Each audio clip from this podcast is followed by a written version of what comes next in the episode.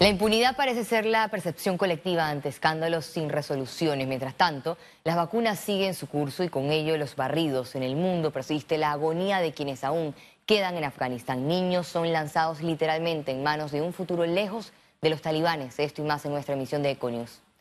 El ministro de Salud, Francisco Sucre, aseguró desconocer el procedimiento de autorización de la empresa Cermedic encargada de los hisopados para las islas del Pacífico.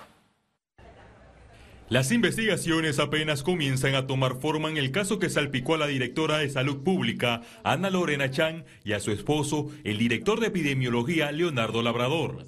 El ministro Sucre aclaró por qué no se aplicó la destitución inmediata. Se le ha quitado la posición de jefatura, se les separan los cargos, ellos no pueden seguir cobrando como jefes de, estas direcciones o secciones que, que liderizaban y regresarían en todo caso en algún momento determinado como médicos generales según las sanciones. Todo surgió luego del decreto 816 que estableció nuevas medidas sanitarias para el ingreso a las islas del Pacífico.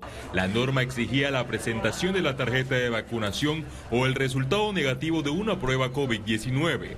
Fue en ese momento cuando la directora de Salud Pública, Ana Lorena Chan, promocionó la empresa encargada de los hisopados y de forma cautelosa evitó revelar que era de su propiedad. Eh, la empresa que está aquí realizando esto es una empresa totalmente privada. Eh, que hace esta realización de los hisopados, eh, sí sabemos que tienen un costo muy económico. obviamente eso es por injerencia de ellos mismos, no, no nos metemos en ese asunto. La investigación también tomó otro rumbo.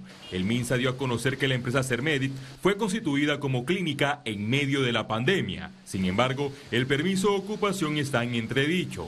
Necesito que la Dirección General de Salud Pública me verifique si realmente ellos tenían eh, eh, un permiso ya autorizado. Entiendo que ellos habían solicitado un permiso, más la Dirección General de Salud Pública tiene que mostrarnos a nosotros ese permiso por escrito. Sucre admitió que fue un error dejar que el puesto de hisopado privado se instalara en el muelle para los viajeros de Isla Taboga y el archipiélago de las Perlas.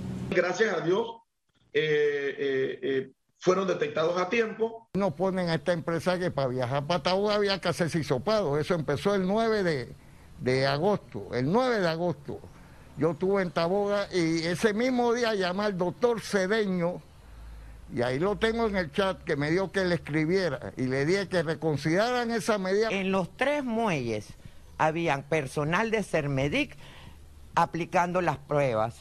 Solo ellos. No Solamente ellos. Nunca hemos visto a otro laboratorio que se haya acercado a los muelles. La Fiscalía Anticorrupción inició una investigación de oficio por supuesta comisión de delito de tráfico de influencias. Félix Antonio Chávez, Econius. El presidente Laurentino Cortizo reaccionó a la investigación que adelantan tanto la ANTAI como la Fiscalía Anticorrupción por la vinculación de altos funcionarios del MINSA a una empresa encargada de realizar hisopados en las islas del Pacífico. Cortizo mencionó que la medida fue correcta. Si yo le digo que tengo la información precisa, no es correcto. Yo la información que tengo es del ANTAI, que desde ayer comienza a hacer una investigación, e igualmente sé de la separación de ambos funcionarios por parte del Ministerio de Salud. Entonces yo lo que recomendaría y lo que estilo hacer es que se, o sea, se proceda de una manera ágil en la investigación para entonces darnos cuenta cómo se dio y bajo qué condiciones se dieron esas instalaciones de esos centros o el centro de hisopado. Yo prefiero mejor tener más información y que se investigue. Pero la medida de separar a ambos funcionarios es la correcta. Se le permite a ANTAI avanzar en el tema de la investigación. Y siguiendo con este tema, juristas afirmaron en el programa Radiografía que escándalo que involucra a funcionarios del MINSA revela falta de fiscalización en procesos de salud en el país. ¿Cómo es posible que ante esa aseveración nadie en el Ministerio de Salud nadie en los estamentos de seguridad del Estado, de los asesores presidenciales, etcétera, etcétera, no se hubiese percatado quiénes están detrás de un negocio. Es difícil comprender de que ahora hay una sorpresa. 163.200 dosis de AstraZeneca llegaron la madrugada de este viernes a Panamá. La inmunización con esta dosis se realizarán a personas a partir de los 30 años en los autos rápidos dispuestos por el Ministerio de Salud y puntos de vacunación instalados en todo el país. Hasta la fecha se han recibido 844.800 dosis obtenidas mediante el mecanismo COVAX y negociación bilateral. El MINSA indicó que para la aplicación de esta vacuna se puede esperar hasta tres meses, pero están llegando antes las dosis. Se espera culminar en los próximos días con la aplicación de la segunda vacuna a los voluntarios que hagan falta. La vacunación contra el COVID-19 avanza a buen ritmo en los circuitos 8.7 y 8.8, indicaron las autoridades de la región metropolitana de salud. En estos dos días de vacunación en los circuitos se han aplicado 52.137 dosis de la casa farmacéutica Pfizer.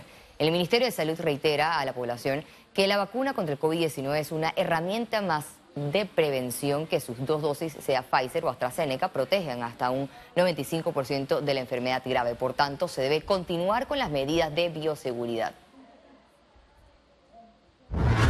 La positividad de pruebas COVID-19 en Panamá cayó a 6.7, 6.4, perdonen, por ciento. Veamos en detalle la cifra del MINSE. 451.293 casos acumulados de COVID-19. 669 sumaron nuevos contagios por coronavirus. 418 pacientes se encuentran hospitalizados, 109 en cuidados intensivos y 309 en sala. En cuanto a los pacientes recuperados clínicamente, tenemos un reporte de 434.756. Panamá suma un total de 6.998 fallecidos, de los cuales dos se registraron en las últimas 24 horas. Cambiamos de tema. Decretan un receso a juicio oral por caso pinchazos hasta el próximo jueves. La medida por el tomada por el Tribunal de Juicio se dio luego de ser notificado sobre el fallecimiento de la madre del exmandatario Ricardo Martinelli. Este viernes, en horas de la mañana, se logró la lectura de 65 páginas del cuarto cuadernillo. La Fiscalía de Cuentas solicitó enjuiciar a 27 servidores del Instituto Panameño Autónomo, cooperativo por lesión patrimonial. Los funcionarios es que estaban exentos de marcar asistencia eh, por una instrucción interna de pues, eh, la gerencia de ese momento. Eh, sin embargo, los señores no tenían los reportes de las funciones y las tareas que estaban cumpliendo en las comunidades donde decía que estaban trabajando. La empresa Limpieza y Desinfección se caracteriza por ofrecer solo productos biodegradables y no tóxicos. Encuéntranos en redes como arroba Lotus Limpieza. Presenta Economía. Los centros comerciales reportan mejoría en sus ventas comparado con 2019, que no había pandemia en el país. Cifras que van a la alza, en aumento, no son las necesarias para la sostenibilidad de los negocios, pero vamos por un buen camino.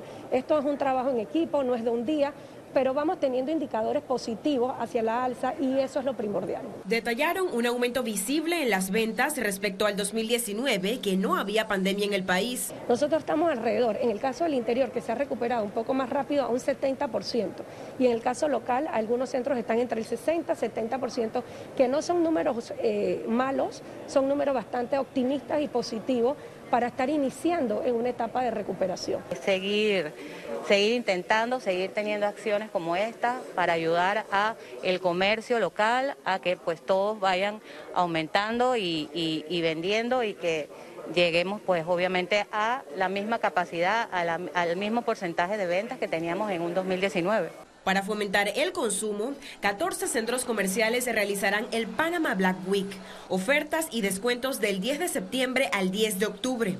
El éxito de esta actividad preocupa a empresarios de turismo por las restricciones sanitarias en el país. Permitir que la gente llegue a comprar. Y no solamente el nacional, tenemos que permitir que el extranjero venga. Tenemos que flexibilizarle su llegada al país si tú estás vacunado, en la mayor parte del mundo hoy en día ya tienes mucha más libertad y flexibilidad. Entonces, una iniciativa que yo aplaudo porque es tratar de hacer algo positivo, pero necesitamos que eso vaya alineado con políticas correctas. A pesar de los avances, hay entre 20 y 30% de locales que cerraron debido al impacto de la pandemia. Ciara Morris, Econews. La Cámara Panameña de la Construcción solicitó a los trabajadores del sector vacunarse de manera voluntaria. Con este llamado, el gremio constructor busca que su industria alcance una pronta inmunización de los parámetros establecidos por los especialistas y de esta manera los proyectos de construcción puedan continuar su reactivación resultando en un aumento de ingresos y empleos. El programa para inversionistas calificados generó a Panamá más de 10 millones de dólares en inversiones en lo que va del año. De enero a la fecha, el programa de residencia permanente por razones económicas para inversionistas calificados ha certificado a unos 17 inversionistas de diversas regiones del continente y generado 10.6 millones de dólares en inversiones. Así lo informó el Ministerio de Comercio e Industrias. Ubican a Panamá con mejor inclusión financiera frente a seis países de la región. Este índice de inclusión financiera mide el acceso, uso y calidad percibida de los servicios y productos financieros en Panamá, Bolivia, Colombia, Chile, Ecuador, México y Perú. El análisis mostró a Panamá por encima de la media regional en las tres dimensiones estudiadas. El promedio de estos siete países en una escala del 0 al 100, siendo 100 el mayor nivel de inclusión financiera posible, es relativamente bajo el promedio fue de 38.3 puntos. Sin embargo, Panamá se encuentra mucho mejor que eh, el resto de países, pues está arriba en el ranking con 52.2 puntos. Mayor acceso al crédito, como acceso a nuevos productos financieros, la posibilidad de manejar mejor los riesgos personales o de su negocio, acceder a seguros, acceder a fondos de pensiones. Economía fue presentado por... La empresa Limpieza y Desinfección se caracteriza por ofrecer solo productos biodegradables y no tóxicos. Encuéntranos en redes como arroba Lotus Limpieza. Al regreso, internacionales. Quédese con nosotros, ya volvemos.